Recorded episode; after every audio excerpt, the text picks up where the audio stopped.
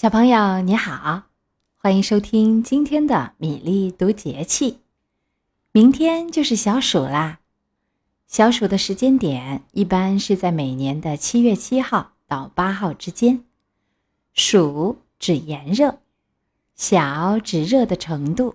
小暑的意思就是天气开始炎热，但还不到一年中最热的时候。这时候啊。南方的梅雨季节即将结束，而人们常说的一年中最热的三伏天就要开始了。很多地方有头伏吃饺子的习俗，因为天气炎热，人们容易吃不下东西，而饺子在传统习俗里正是开胃解馋的食物。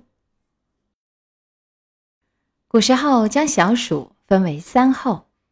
一后温风至，是指小暑时节开始，大地上不再有一丝凉风，所有风中都带着热浪。二后蟋蟀居雨，是指啊，过了五天，由于炎热，蟋蟀也离开了田野，到人们的庭院墙角下避暑热。三后鹰始至，是说再过五天。老鹰也因为地面温度太高，而在清凉的高空中飞翔。不过呢，一年当中最炎热的时候还没来呢。我们默默的积蓄能量，静待最热辣的大暑吧。小暑时候的午后，还有西瓜熟了，地里的西瓜这时候已经可以吃了。成熟的西瓜水分多，味道甜。那小朋友，你知道怎么才能挑到好吃的西瓜吗？有三个好方法：第一，摸瓜皮，表皮滑滑的是成熟的，发涩的呢就是生瓜；第二，还可以听声音，用手指轻轻弹拍，发出咚咚声，声音清脆的是熟瓜；如果发出哒哒声，就是生瓜了。还可以看瓜蒂，成熟的西瓜通过瓜蒂吸收了充足的营养后，瓜蒂就会变细枯萎。如果瓜蒂还是绿绿的、粗粗的，说明这个瓜还没完全成熟呢。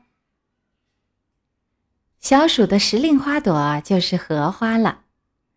池塘里的荷花一朵朵绽开清秀的面庞，为炎热的小暑时节带来一丝清凉。荷花出污泥而不染，花朵有白、粉红、深红等颜色。碧绿的荷叶上布满了肉眼看不见的密密麻麻的短毛，短毛之间有一层蜡一样的物质，所以雨水落在荷叶上能形成滚动的漂亮水珠。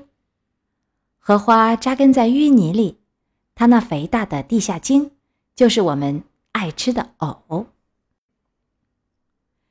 小暑节气，强对流天气频发，暴雨、强雷、冰雹、龙卷风、雷击都时常发生。我们要注意预防泥石流和洪水灾害。小暑时节正是农作物茁壮生长的时候，自古民间就有农谚：尽管小暑天气热，棉花整枝不能歇。从棉花出蕾到结棉铃，棉农们除了要追肥，还要及时的为棉花整枝，也就是打杈、去老叶，来协调养分分配，增强棉花的通风透光，减少棉铃脱落。小暑时节，咱们日常生活当中要做的呢，就是注意防潮防暑。小暑时节雨水多。房间里的东西容易受潮发霉。当天气晴好、艳阳高照的时候，可以趁机赶紧把家里的东西拿出来晒晒太阳，比如秋天的衣服、被子和书，以防虫咬霉烂。小朋友们放暑假了，终于可以痛痛快快的玩了。虽然天气炎热，但大家还是喜欢结伴在户外玩耍。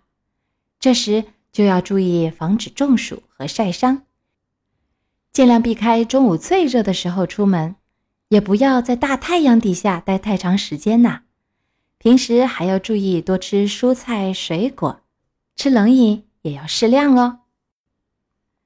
今天我们对小鼠的秘密了解了这么多，请小朋友们在爸爸妈妈的帮助下，记得记录明天小鼠的天气最高最低气温，在小暑期间寻找和记录小暑时期看到的荷花、蟋蟀、棉花等自然景物。